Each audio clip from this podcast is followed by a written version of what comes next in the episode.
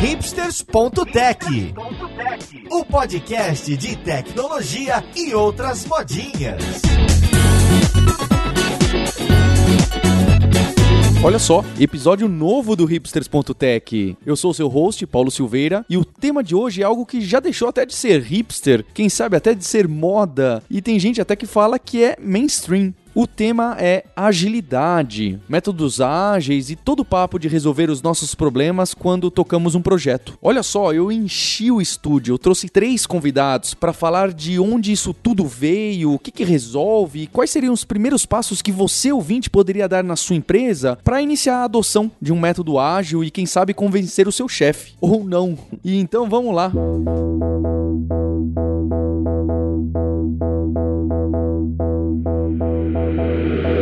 Então vamos saber quem tá aqui com a gente hoje. Eu sou Vitor Hugo Germano, da Lambda 3. Oi, eu sou o Rafael Jaguar, da Use, uma empresa seguradora moderninha que tá chegando aí. Ih, startupeiro aqui, tem, tem pessoal de, de startup aqui também. E eu sou a Cessi, da Kaelon, faz tempo.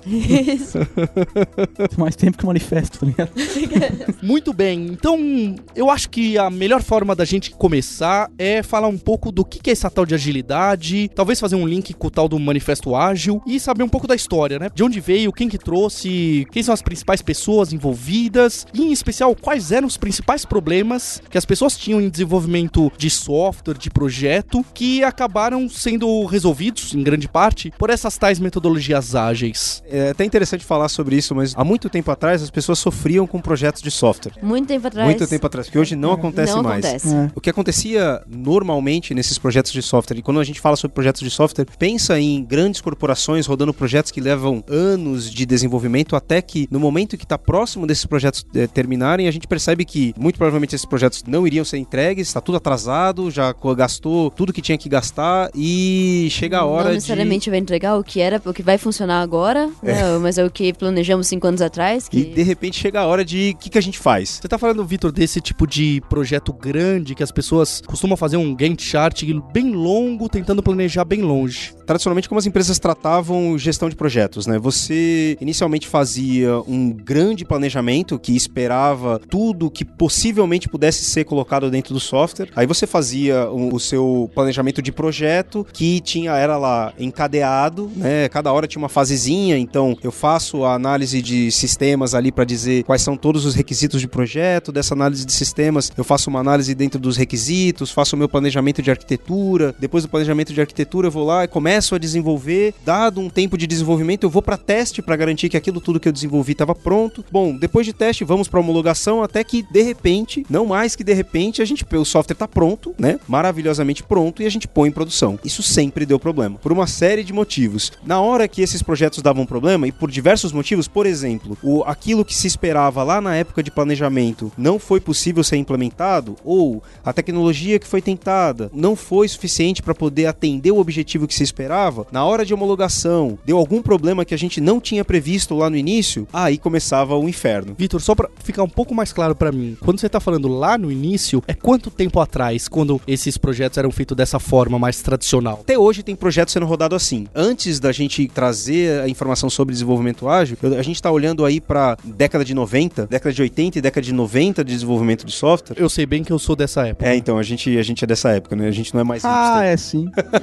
Nessa época se entendia que desenvolver software tinha que passar por um processo de gestão de projetos muito semelhante à maneira como a gente gerencia é, obras civis. Então, construir um prédio, construir um cargueiro, construir uma ferrovia. Então, se acreditava que porque essa informação de gestão de projetos já tem um conhecimento muito mais antigo do que de software, essa era a maneira perfeita para tratar de software. Isso sempre gerou muitos problemas. O que acontecia nessa hora? Quando esses projetos tinham problema, alguns dos autores de livro, algumas das pessoas proeminentes de comunidade de software começaram a ajudar a resgatar projetos que estavam à beira do fracasso de maneiras diferentes. Então, é muito tradicional dessa época, e eu vivi nessa época trabalhando desse- nesse tipo de projeto, que chegava no final, na hora de entregar o projeto, você tinha que fazer o war room, sala de guerra, né? Até hoje tem empresa fazendo sala sala de guerra. O que, que é a sala de guerra? Deu ruim no projeto, então a gente traz todo mundo que importa pro projeto para dentro da mesma sala, bota pizza pros caras trabalharem, e independente de quanto tempo leva, ninguém sai até entregar o projeto. Então ali dentro as pessoas estão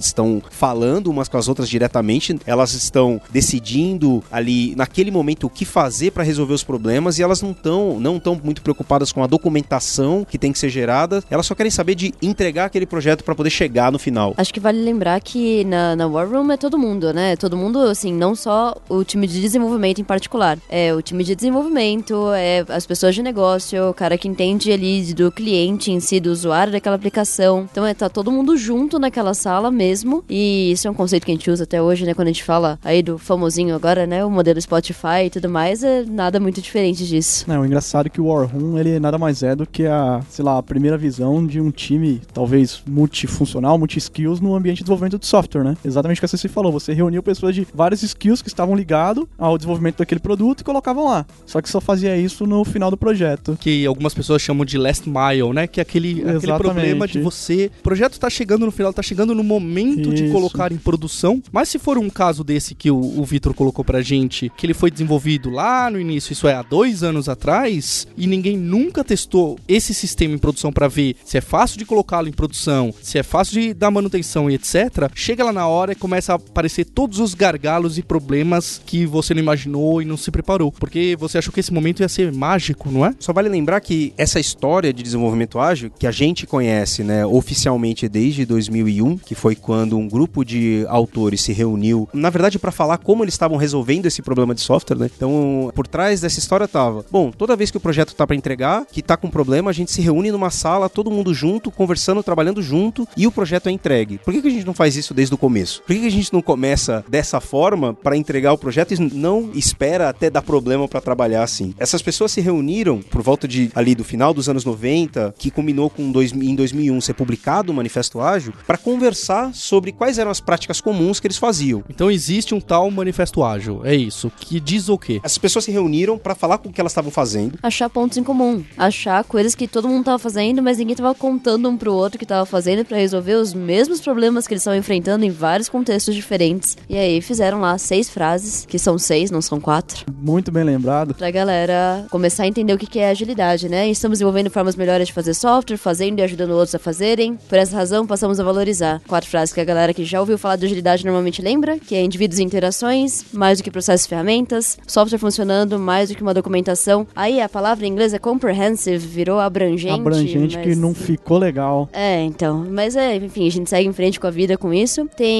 colaboração com o cliente, cliente, mais do que negociação de contrato. E responder a mudanças mais do que seguir um plano. E a última frase que fala que nós não somos loucos, né? Que é, quer dizer, embora haja valor nos itens à direita, nós valorizamos mais os itens à esquerda. Então essa é a parte interessante ali, quer dizer que não é, a gente não quer abolir contrato. Bom, a gente quer, mas é, é não necessariamente, né? Não necessariamente quer abolir contrato, a gente não necessariamente não vai ter ferramentas e processos, normalmente a gente vai ter, mas algum que favoreça o lado da esquerda, o lado mais importante.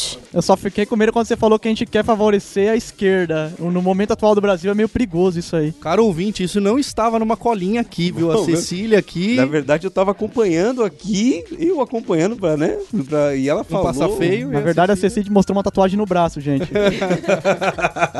eu não tenho manifesto ágil nem tatuado no braço e nem tatuado no cérebro como a Ceci. Então eu vou passar aqui o manifesto um pouquinho mais devagar para a gente tirar dúvida e entender melhor como que o pessoal está conduzindo projetos de software, não é? Então as quatro frases aí do meio do sanduíche são as seguintes. A primeira fala que a gente tem que favorecer mais indivíduos e interações do que processos e ferramentas. Então nesse primeiro tópico é ótimo que você tenha um processo de como você vai construir o software, quais são as fases, como você vai dividir isso, faz todo sentido. Mas você não pode esquecer como que os indivíduos colaboram entre si, como são essas interações, como é a auto-organização desse time, que a gente deve valorizar mais isso do que os processos. O segundo ponto fala: olha, é mais interessante software em funcionamento do que a tal da documentação abrangente. É para não ter documentação? Não é isso que está sendo falado. É ótimo a gente poder entregar uma visão mais fácil para os gerentes dos clientes poderem ver a situação do nosso projeto e como vai ser ou como foi, mas entregar o software funcionando e, e mostrá-lo, né, ele sendo evoluído, é algo muito mais palpável e mais interessante para o seu cliente do que a documentação. Então ele enxergar a, a construção do software e poder fazer os testes e ver se o caminho está correto é algo que entrega valor e traz valor para o seu cliente. A terceira fala da colaboração com o cliente versus contratos, porque em um contrato desse modelo tradicional que dura dois anos, um projetão todo especificado num Google Docs, no Word, em 100 páginas de ponto doc,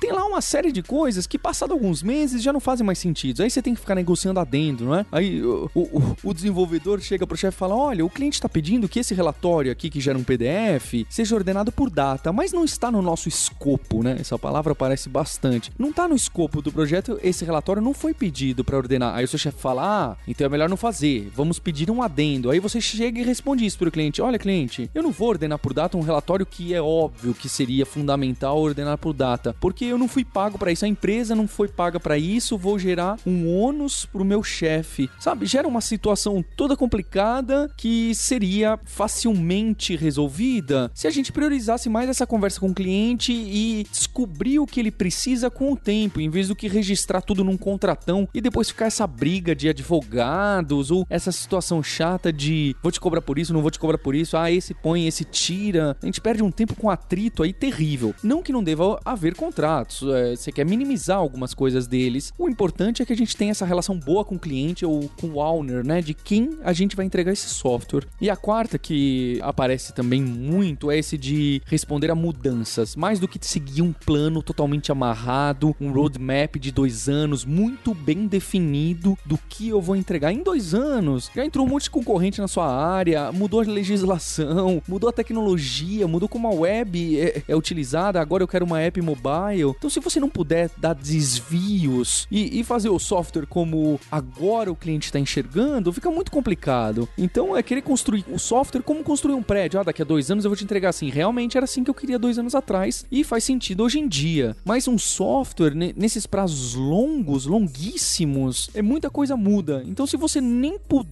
fazer alguma coisa a respeito dessas mudanças nos pedidos do cliente, é, vira uma relação aí complicada com o cliente e você vai acabar entregando algo que não tem o valor que o seu cliente estava esperando, não é? Então, é, essas são as quatro frases que ele fala: olha, a gente prefere mais esses aqui da esquerda do que os tradicionais que as pessoas costumam priorizar. Você não deve jogar tudo fora, todos os outros fora. E as outras duas frases que a Ceci, o pessoal aqui tá dando destaque falando, ó, oh, também não esqueça, né? É justo isso. Um ele tá falando, olha, valorize mais o da esquerda, nós não somos loucos para jogar fora. E a primeira falando, a gente tá tentando entregar software de uma forma mais ágil. A gente tá tentando encontrar isso. Isso tá no Manifesto Ágil, que tem a tradução em português, o link tá aí embaixo, mas é agilemanifesto.org e vamos conversar mais sobre conduzir esses processos de softwares ágeis, não é?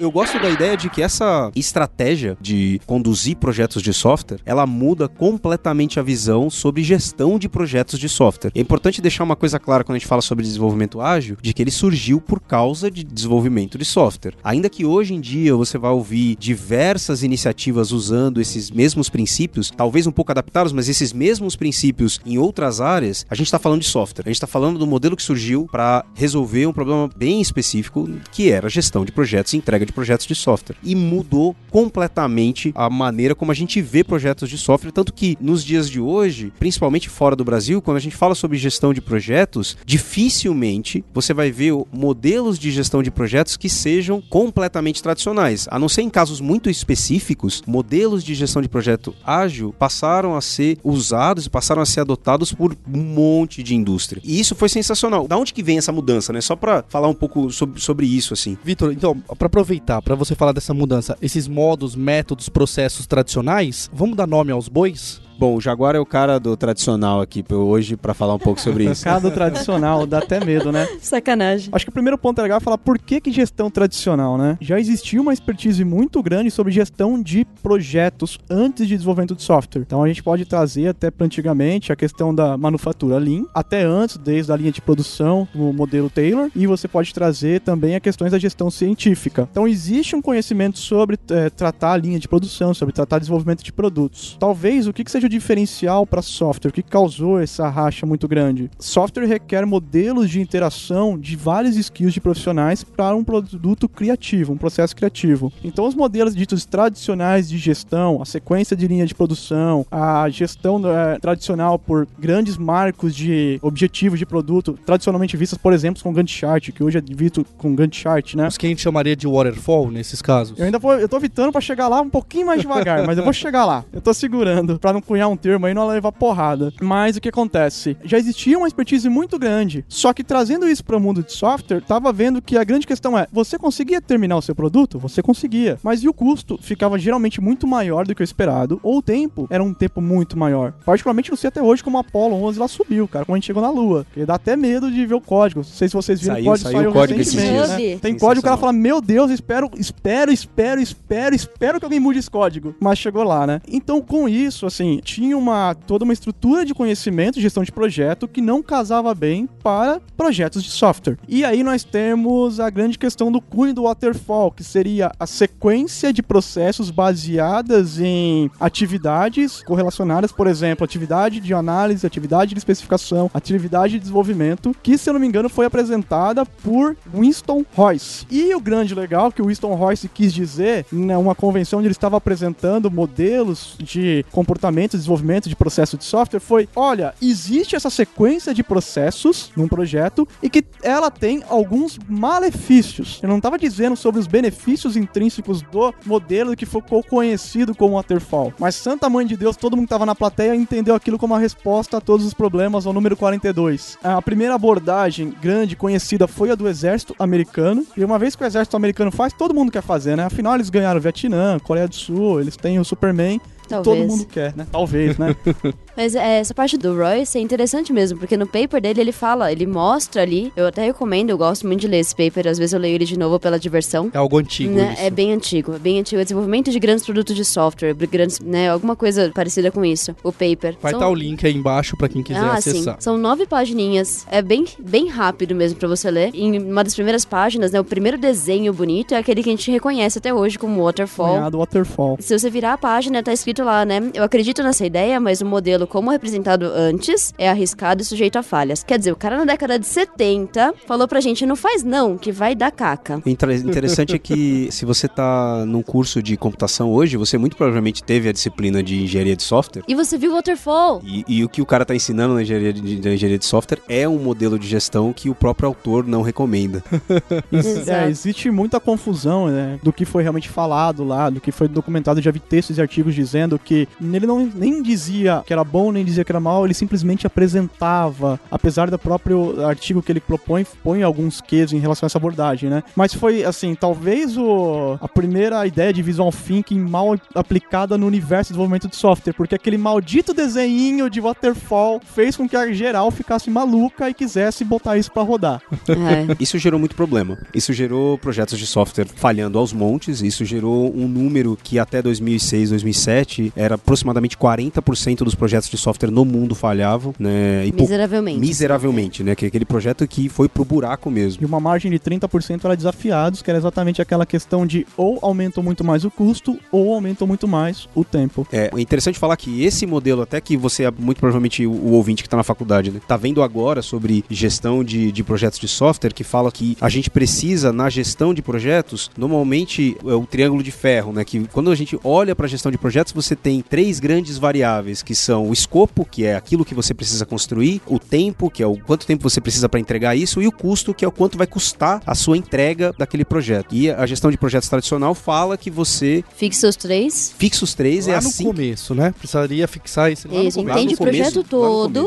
aí você fixa os três e fala, beleza, agora vai. É um vidente, basicamente um vidente. Não, faz todo sentido se a gente está falando, por exemplo, de construir um prédio. Você faz o projeto do prédio, você define o quanto o prédio vai custar. Por quê? Porque você não consegue mudar uma parede de lado quando você. Quando o prédio tá pronto. Você não pega a coluna que tá no meio da sua sala lá e fala assim, putz, eu quero que essa coluna fique na cozinha, Ah, porque daí mano, ela vai Aqui é atrapalhar. BR, o Sérgio Naia conseguia, cara. Gestão de projetos de engenharia civil são tão sensacionais que hoje no Brasil todos os projetos de prédios são entregues no prazo, né? Todos eles. A gestão de projetos tradicional funciona no Brasil. Se você já Funciona. comprou um imóvel no Brasil, você sabe que é, vai ser entregue no prazo, com certeza, né? Com software, obviamente, né, vai dar o mesmo resultado. Essa era a crença. O mesmo Será- resultado deu, né? É, essa é a questão. Satisfatório não foi.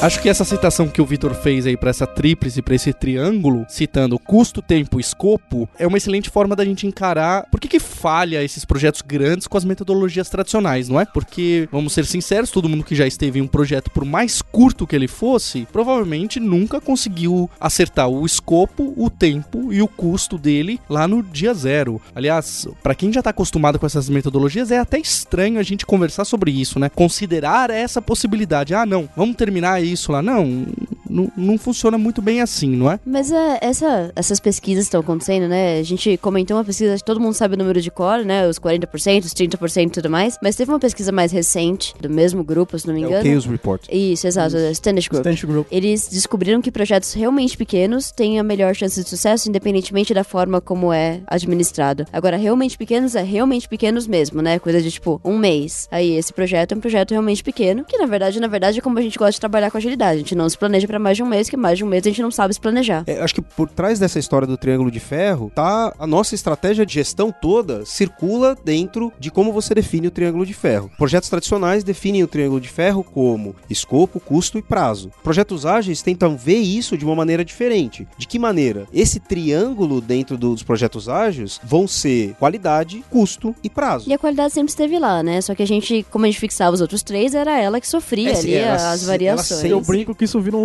losango, né? Porque nós temos ah, os três e eu adiciono a qualidade, é o ângulo esquecido. Ninguém lembra daquele ladinho. Que ele que sofre, ele- você inconscientemente ou conscientemente diminui a qualidade em prol de entregar no, no prazo e não querer aumentar o, o custo. Ele é o- a ponta escondida. É o famoso entrega de qualquer jeito, porque pra quem é tá bom, né? É, solta o que é Deus e vai que vai. E hoje você, no trabalho de consultoria, você vê empresas e times de desenvolvimento fazendo exatamente isso. Do tipo, esse projeto de software que eu tenho aqui, ele não tem um prazo para entrega que seja aceitável do ponto de vista de, de quantidade de trabalho. Então o que, que o time faz? Faz de qualquer jeito. E faz de qualquer jeito mesmo. Só simplesmente para poder entregar alguma coisa que lá na frente vai começar a dar tanto problema que muito provavelmente vai fazer esse projeto pro buraco, né? Por quê? Porque existe essa crença de que eu preciso entregar exatamente todo o escopo que foi definido lá atrás. É uma crença e é um contrato, né? Porque você assinou isso. Você foi lá, colocou o seu nominho e falou assim: beleza, a gente vai te entregar dessa forma ou. A partir do momento que você assina Pagar uma ali, multa, fazer um monte de, de outras coisas ali. o Então, seu o histórico profissional depende daquele contrato, É, né? exato. O seu sucesso como profissional fica atrelado. Tal empresa me deixou na mão. Vixe, né? Assim, Ao é- gerente me deixou na mão. E aí fica pra você não manchar a sua carreira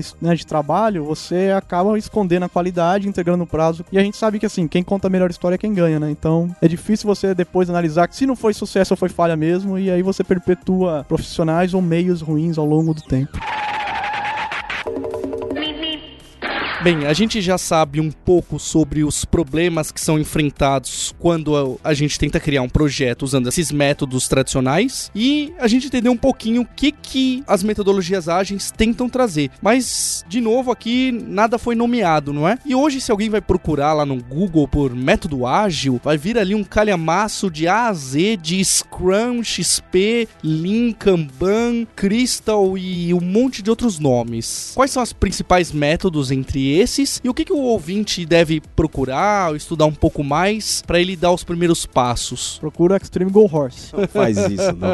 É, assim, ó, eu, opinião totalmente pessoal, eu gosto de dividir muitas dessas práticas em para que elas servem. Desenvolvimento ágil começou com um time lá, com um pouco com o Extreme Programming como um dos primeiros métodos de desenvolver pro- projetos ágeis, que era um método bastante focado na execução técnica, bastante focado com a parte de engenharia. Eu acredito que você conseguiria dividir muitos dos métodos ágeis ágeis hoje em práticas e métodos orientados para entregas de engenharia, orientados à gestão, orientados à entrega e delivery e orientados à gestão de produto, né? Então, se você quer falar sobre construir um produto da ótica de desenvolvimento ágil, tem uma série de métodos para você fazer isso. Se você quer falar sobre entregar projeto ágil do ponto de vista técnico e de engenharia de software, tem vários métodos para isso. Se você quiser falar sobre gestão, gestão tem vários métodos para isso. Dividindo desse jeito, a gente tem Scrum como sendo talvez um dos mais famosos, conseguiu alcançar o maior número de ações, de praticantes e tal. Como E que sendo... provavelmente a galera já ouviu falar em algum momento da vida, né? Acho que essa é uma das principais coisas ali. Você vai ouvir falar de Scrum com certeza. Isso, Scrum como modelo de gestão, como framework de trabalho em projetos, focado muito na parte de gestão e da iteração do time. Né? Você tem XP, que é muito focado na entrega técnica, né? na maneira como você escreve software, na maneira como você entrega software. Você vai encontrar uma visão do Lean, que é o Lean for Software Development, que vem, to, tem toda uma abstração do modelo de manufatura Lean que traz para o desenvolvimento de software. Você vai encontrar algumas menos conhecidas, como o DSDBM ou Crystal Clear, que também são métodos iterativos e incrementais que buscam trabalho em equipe. A própria FDD, que é um método também ágil, pouco conhecido difundido, que também tem uma visão iterativa e incremental, que busca diminuir o tamanho do escopo que você vai trabalhar e fazer entregas mais curtas e focadas. E você vai chegar a questões como o Kanban, o método Kanban para desenvolvimento de software, né? Que também bebe um pouco do Lean, vai beber também da estrutura eh, tradicional do Kanban, que é um pouco mais ligada a fluxo, quebra alguns conceitos sobre iteração e cadência e traz outras visões também para o desenvolvimento de software. Então, como o Vitor disse, você tem eh, todo um aporte de técnicas mais ligadas a desenvolvimento mesmo, questões mais gerenciais, questões mais ligadas a fluxo e a produto. Então tem uma assim, tem N métodos. Eu tô ouvindo aqui e assim, eu acho que pra gente que é super familiar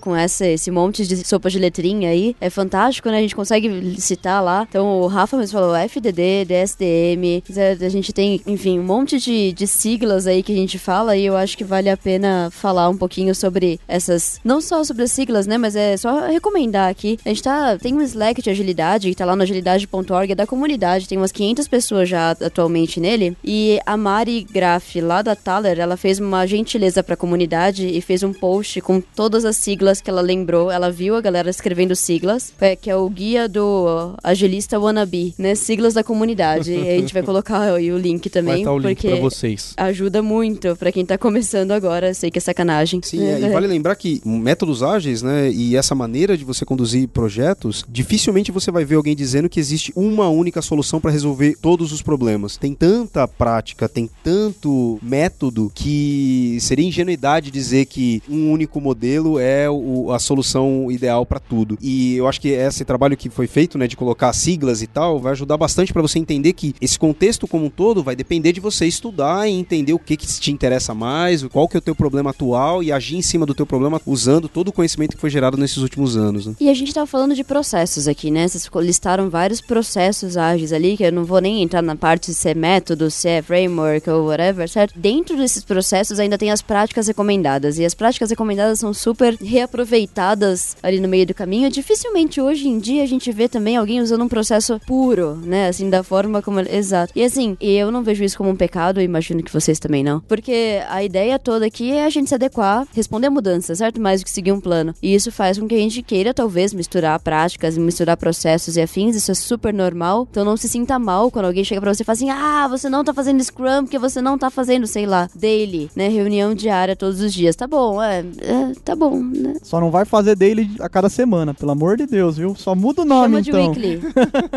Eu não sei se eu vou concordar totalmente, porque. Treta na tele! Eu tenho uma visão bem clara com relação a práticas de engenharia. Você não pode ser ágil se você não fizer teste. E eu sei que o Jaguara talvez não concorde tanto com isso. As práticas de engenharia são imprescindíveis para você seguir uma visão de que software funcionando é uma medida de progresso efetiva para projetos, de que qualidade de software é indiscutível, de que responder a mudanças só é possível se você confia no código que você escreve. Então, se você hoje está começando com essa história de agilidade, está querendo se interar com isso e quer se aprofundar, tem muita informação, mas uma coisa precisa estar clara. Se você escreve software hoje, você tem uma obrigação moral de escrever software com qualidade. Isso significa escrever software com teste, isso significa Automatizado. automati teste automatizado. vocês já estão inchando já, tá vendo? Ó, ouvinte, já estão inchando tudo, cara. Não, mas assim, é, é, é uma visão, é uma visão pessoal minha, tá? Deixar claro isso, de que qualidade é imprescindível e indiscutível. Então, se você tiver que fazer, claro, dependendo do contexto, mas você vai ter que estar tá consciente de que o código que você está escrevendo você tem confiança de mudar e você tem certeza que se você quebrar alguma coisa vai ter um teste pegando. E isso é porque a gente coda. A gente sabe disso. Eu compartilho completamente dessa visão de que as práticas de engenharia são muito, assim, ridiculamente importantes dentro de agilidade, mas é porque a gente coda, porque a gente entrega projeto de verdade. Se a gente não entregasse projeto, talvez a gente não estivesse falando disso, né? Talvez por eu ser o pior desenvolvedor daqui do trio ou do quarteto, claramente o pior, eu concordo muito com o que o Vitor falou. Garanta a qualidade do seu produto. Só que qualidade abre um universo de coisas e aí é onde eu costumo afrouxar em algumas questões. Eu não vou abrir mão de qualidade nunca, mas assim, o contexto de qualidade ele pode ser tão grande e o seu produto pode ser, por exemplo, aquela visão que a CC deu de produto de uma, de uma semana, de um mês curto, que eu acho que te permite até algumas abstrações. Eu já estou há alguns anos trabalhando com projetos para startup ou projetos para grandes empresas. Completamente obviamente, diferente. Obviamente que para um projeto para uma startup que você não sabe se ela vai estar tá viva no próximo mês, você não vai fazer 17 camadas de teste e um processo todo de deploy contínuo que resolva. Você também não vai fazer isso para o ambiente empresarial. Mas assim, significa dizer que o contexto dita o quanto de esforço Exatamente. você vai ter de, de qualidade. Mas isso não significa dizer que, se eu estou falando de startup, Go Horse é uma opção mega viável em todos os casos. Então, assim, a gente. 50%. só, pra, só pra contextualizar, quem não sabe, o Go Horse é, é algo semelhante ao Cowboy Coding aí, é alguém que ninguém sabe quem é, fez umas piadas na comunidade e criou um método deles mesmo que é o Extreme Go Horse. Assim como tem o Extreme Programming, tem o Extreme Go Horse, que é. Sai fazendo. Sai fazendo vai que nem louco. E mete o vai... louco. Não, é assim, é, se, você, se você tem uma tarefa para fazer, ela demora mais de dois dias, essa tarefa tá errada. Você tem que chunchar e fazer ela durar uma hora. é loucura. É, assim, é, é, é plena loucura. Que, assim, ok, tudo bem. Tem seu lugar no mundo, certo? Mas é um lugar muito limitado, assim, é. pra deixar claro, certo? Por favor. A culpa não é de quem faz, a culpa é de quem caiu no colo.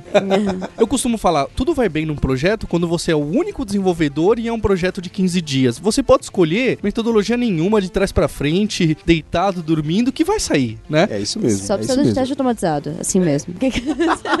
Agora, quando tem duas pessoas e aí já é um mês, as interações entre as pessoas já começam a, a gerar não só os conflitos, mas começa a ficar tudo muito complicado se você não tiver um mínimo de processo. Ser humaninho ferra tudo, cara. É, é sempre assim. Ser humaninhos. Mas quando você escreve código e você precisa de outra pessoa olhar pro teu código ou dar manutenção nesse código, você já tem um problema que você não tinha num projeto de 15 dias. Você escalar isso para um projeto de 2, 3, 4, 6 meses, um time de 2, 3, 10 pessoas, você tem uma preocupação muito maior. E a gente muitas vezes se esquece disso. Principalmente quando a gente vai falar sobre desenvolvimento ágil em empresas, e uma coisa que, que a gente acaba fazendo aqui, né, de ir conhecer uma empresa para falar sobre desenvolvimento, dar uma palestra sobre desenvolvimento, em que você vê as pessoas hoje em dia sem nenhuma preocupação de o mínimo de qualidade do que eles estão entregando. Isso não é a startup. Esse é o sistema que vai gerenciar o teu seguro de vida. É só para, né, como a Yuzi que tá aqui, né? É o é, exatamente, isso aí é o sistema que tá lá no seu carro, que vai fazer, sei lá, o freio ABS. Aí começa a ficar complicado, né? Por isso que de, de certa forma no desenvolvimento ágil, qualidade é primordial, né? Quando a gente fala de software, qualidade é primordial. Você como desenvolvedor, né, se você ser humaninho desenvolvedor, você precisa aprender a fazer testes automatizados do seu código. E você gerente precisa aprender a deixar o seu desenvolvedor ter esse tempo para fazer isso também, que é uma coisa importante, né? Não só para a parte de testes automatizados, mas a parte de refatoração, de melhorar um código que já tá ruim, você tá vendo ele, ele tá mordendo seu calcanhar toda hora, precisa voltar e arrumar ele, e precisa ter a coragem para fazer isso, precisa, sei lá, deixar a galera parear, certo? Trabalhar com programação pareada, sei lá, descobrir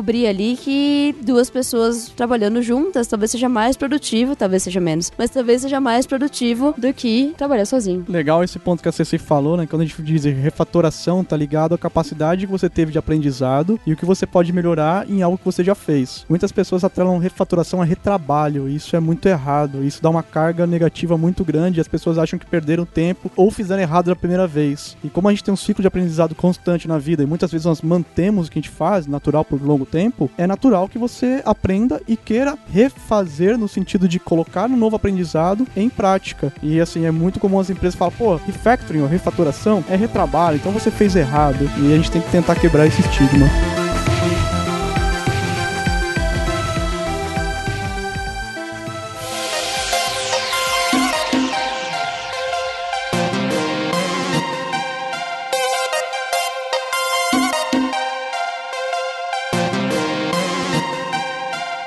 Falou várias vezes aqui em contexto. Então eu queria colocar um desafio para vocês três. Vou dar um contexto e quero saber o que, que deve ser feito. Então imagina que o ouvinte trabalha numa agência e ele caiu num projeto que tinha duração de seis meses para criar, como chamava-se antigamente, um hot site ali no WordPress. Hot site é louco. E para isso ele vai customizar o WordPress com alguns plugins e mexer bastante no template e vai ter que codificar muita coisa aí. Passaram-se os seis meses e o projeto não foi entregue conforme costuma acontecer. Esse nosso ouvinte, quando ele chegar amanhã no trabalho, qual que deve ser o primeiro passo que ele deve dar para se encaminhar para algo que a gente poderia chamar de princípio ágil ou alguma prática ágil? Qual que poderia ser a primeira ou, ou, ou as primeiras técnicas e práticas a serem aplicadas? Colar um post-it na parede.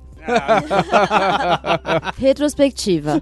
Primeira coisa que você vai fazer no dia que você, vai chegar lá, depois do projeto, fazer uma retrospectiva. retrospectiva normalmente a gente gosta de fazer durante o projeto. Né? A gente não deixa pra fazer depois, porque depois chama Lessons Learned, né? É o nome bonito da coisa lá da época do Waterfall. O projeto tá em andamento, Cecília, tá perfeito. Ele tá seis meses, tá seis meses atrasado. Ele percebeu Ah, que ok. faltam ainda seis Chegou meses pra amanhã entregar. no projeto que já tá seis meses atrasado. Então essa é a primeira coisa, certo? Retrospectiva é a hora que a gente vai sentar e vai ver o que, que a gente tá fazendo de bom, o que, que a gente tá fazendo de ruim, e aí começar a ajustar de acordo se isso não foi feito até então. Ótimo. Então, retrospectiva seria uma prática sugerida para ser uma das primeiras a serem adotadas. Que é a prática, inclusive, que o pessoal fala assim: não, mas eu não tenho tempo pra isso, não dá tempo de eu parar porque eu tô atrasado. Então, né, esse é o primeiro erro. Gosto do princípio de que software funcionando é uma medida de progresso. E uma das primeiras coisas seria olhar para o que você tem e o que você precisa entregar e ver dentro do que você precisa entregar quais são as prioridades daquilo e começar a trabalhar incessantemente para colocar software em produção, entregar software de acordo com o que isso que você precisa entregar tiver priorizado. Seria um, um caminho. Perfeito, como se fosse uma entrega contínua, mesmo que não automatizada. Mesmo que não automatizar. Assim, a- uma, medida de progresso, progresso do projeto é entrega, né? Uma das medidas. Mas uma medida de progresso do projeto hoje é software funcionando para o cliente. Você consegue hoje colocar algo funcionando para o cliente para ele ver. Porque se for um projeto atrasado, assim, e eu, eu trabalhei em agência por um bom tempo, às vezes quando o projeto está atrasado, o cliente nem viu o que, que tem ainda. Se você nesse momento conseguir colocar alguma coisa para que esse cliente possa ver e poder tomar a decisão do tipo, galera, isso tá legal, isso já tá suficiente, larga esse projeto porque já tá durando muito tempo, vamos pro pro- vamos para próximo. Já seria um caminho, um passo para você se tornar um pouquinho melhor. Pessoalmente, eu gosto muito dessa visão, assim, de coloca logo no ar o que você tem, se der, né? Porque às vezes não dá. E aí, a partir daí, o cliente vai poder, né? Essa colaboração melhor com os clientes vai ser dada a partir daí, porque ele vai enxergar o software funcionando ou não funcionando, e a partir desse momento ele vai poder decidir melhor os rumos desse atraso. Com a Ceci com o Vitor, vocês tiveram a visão legal. Comigo é a agilidade da depressão. Junto do Manifesto Ágil, existem 12 princípios da agilidade, que pautam e dão um pouco mais de contexto ao que é entendido como esse mindset ágil, né? O que, que eu diria para essa pessoa? Pega um tempo e dá uma lida nos 12 princípios. Eles vão falar sobre trabalho em ritmo sustentável, eles vão falar sobre um ambiente bom, né, que propicie ou estimule o profissional. Eles vão falar sobre cadência do trabalho um pouco, vão falar sobre o ritmo, vão falar sobre liberdade, vão falar sobre capacitação. Se você acredita que você consegue ser o ponto de alavancagem para trazer essas coisas para o seu ambiente atual, que você pode ajudar a ter um ambiente melhor, que você pode ajudar a ver um pouco no quão apertar as coisas estão e focar em entregar aquilo que tem mais valor. Você acredita que pode contar com um ou dois amigos de trabalho para criar um ambiente diferenciado de trabalho, eu te incentivo a fazer isso. Se você acha que você não tem influência para fazer esse tipo de melhoria, você sente que o seu ambiente é intrinsecamente deturpado mediante a, sei lá, modelo mental padrão que acontece, por exemplo, nessas agências de marketing e tal, eu te indico a mandar um currículo pra Lambda, pra Kaelon, pra Use.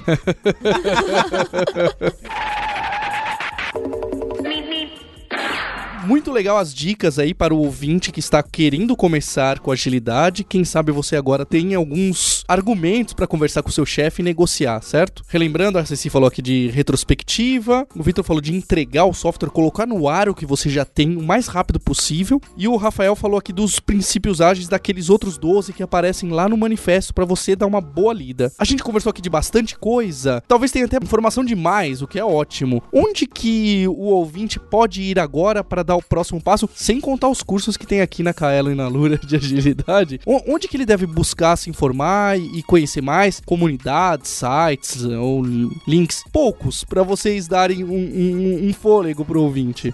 Faz asterisco Agile no Google É. e se vira, se joga. Se Se joga. pula. Não, vai achar muita besteira fazendo isso. Exatamente. É, o Slack que eu comentei é uma boa forma de começar a participar da comunidade. Hoje em dia, para fazer parte dele, você vai em agilidade.org. Não tem erro. Preenche lá e aí recebe um invite daqui a pouquinho. Pra assim. quem não conhece, o, o Slack é o, o Mirk da atualidade. Isso. Pra quem não conhece o Mirk, parabéns, você nasceu depois dos anos 90 Dos e, anos 2000. e tá feliz. Foi adolescente com Britney Spears, ok. O interessante do Slack de agilidade é que tem muita gente lá, tem muita gente com experiência e disposta a responder suas dúvidas e disposta a ajudar você. Então é uma bela ideia. E entrando nele, por favor, pergunte quando você não estiver entendendo alguma coisa, certo? É do- totalmente normal. A gente pergunta, né? Outro dia o pessoal tava discutindo lá um lance de projetos côncavos e convexos. Eu cheguei no meio da conversa ali e falei assim, galera, dá uma literatura aí, porque eu não faço ideia do que vocês estão falando, né? E aí o VH até fez um. Introdução. O Vitor, né? Até fez uma introdução ali no blog. De toda forma, não ter medo de participar de comunidade. Outra forma de participar de comunidade é em evento. E os eventos têm evento grande. Tem a Agile Brasil, tem né, o Scrum Gathering, tem, enfim, Meetup. Meetups. E então tem os eventos pequenos, né? Os meetups ali pequenos. Ultimamente a gente tem retomado os happy hour ágil. Tem o Caipira Ágil. Tem o Caipira. Vão no Caipira. Vamos esgotar os ingressos do Caipira. Caipiraágil.com. Eu ia falar exatamente isso. Eu comecei lendo muito em blogs e, indo atrás de, de algumas pessoas que estão falando sobre desenvolvimento ágil. Então, naquela época, né, 2003, 2004, no- o que tinha de gente falando sobre agilidade era tudo em inglês. Hoje, quem tá começando com essa história tá numa posição bem mais favorável, de que tem tudo em português, super tranquilo, tem vídeo no YouTube com introdução, tem evento pra caramba pra você ir. Então você pode ir, no, va- vai no Caipira, no, o Caipira é o único lugar que tem comida o dia inteiro, o único evento desse no, no Brasil.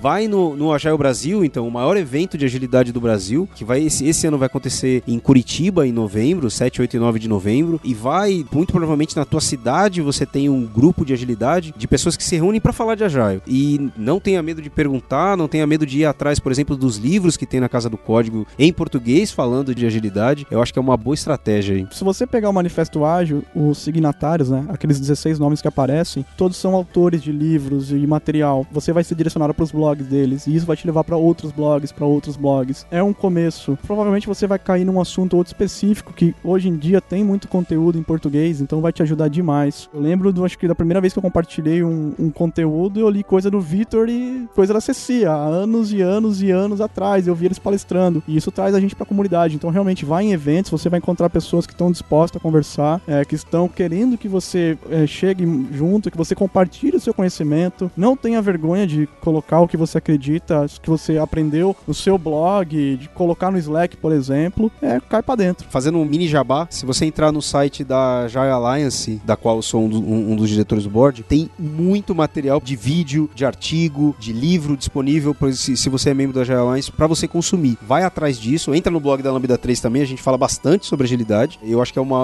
é um caminho legal. Só a última coisa, assim, que é, pelo menos o que eu pensei aqui agora foi que.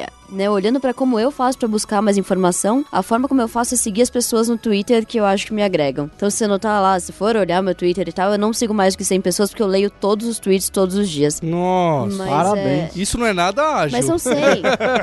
são 100, certo? Eu não sigo 14 mil pessoas. Então a ideia é que eu escolho muito bem aquelas 100 pessoas e aquelas 100 pessoas são 100 pessoas que vão filtrar Faz conteúdo pra sentido. mim. Então essa é uma forma que eu uso o Twitter. Eu uso pra trabalho mesmo. Meu Twitter é de trabalho. Tem um outro evento que eu lembrei agora aqui, que é o The Developers Conference. A, a trilha de Agile, a trilha de Management, que vai falar muito sobre os conceitos, são bastante indicadas se você tá começando agora, tá querendo aprender, tá querendo conhecer a comunidade. É um, é um lugar ótimo para você estar lá e participar. E sei lá, uma dica que eu posso dar à pessoa que tá começando, leia e entenda a agilidade como personagens de Game of Thrones. Não pega, amor. Não, eles.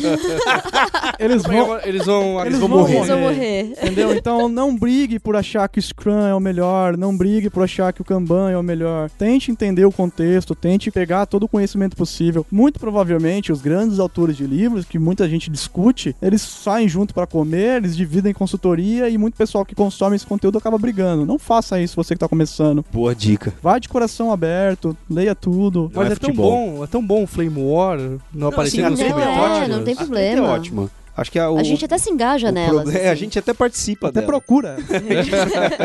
Mas eu acho que o, o- grande ponto é, quando a gente tá no meio da treta ou discutindo, é, é interessante até pelo fato de ser um exercício de argumentação ali, né? De você querer. de questionamento, entender- de né? questionamento. Mas não acredite que existem balas de prata pra resolver o problema do teu projeto de software. Não adianta. Se você tatuar alguma coisa na sua, no, lá, o nome de um método ágil no, no seu braço, não acredite que ele vai resolver todos os teus problemas, porque ele não vai, independente do que digam o contrário pra você. Há tanto conhecimento científico que já existe a cada momento vindo e assim é tanto pouco tempo para se comprovar se eles são realmente factíveis ou não, que é muita gente defendendo muitas frentes. Então você talvez tenha que entender isso que isso essa defesa pode ser alguma coisa pessoal. A pessoa pode se favorecer não por mal, mas ela quer estabelecer um ponto, no- um posicionamento na comunidade que vai alavancar ela por algum motivo. Então assim, muitas pessoas quando entram no Slack de agilidade falam: "Meu, é muita treta". É exatamente por isso que o Vitor falou. Na nossa comunidade faz parte você falsear, contrapor o senso que existe. Vale lembrar que um dos primeiros proponentes do Extreme Programming, que foi o, o, o Kent Beck, foi num evento do PMI e disse que os gerentes de projeto não serviam mais pra nada, que agora em software eles, eles acabaram de se tornar obsoleto com a maneira de gerir projeto que ele estava conduzindo. É um doce, um gentleman. Então assim, nasceu da treta esse negócio. Exato. Então, mas tente sempre focar na treta com respeito, tá?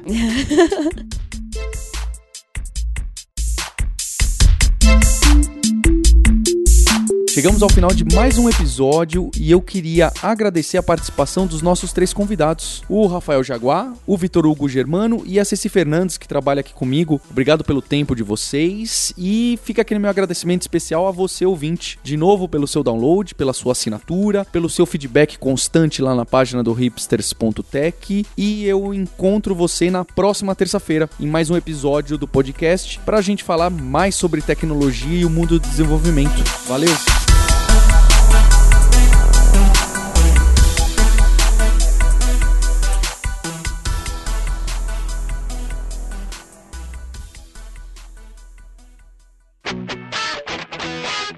Você ouviu o hipsters.tech, produção e oferecimento alura.com.br, cursos online de tecnologia e Kaelon, ensino e inovação. Edição Radiofobia, podcast e multimídia.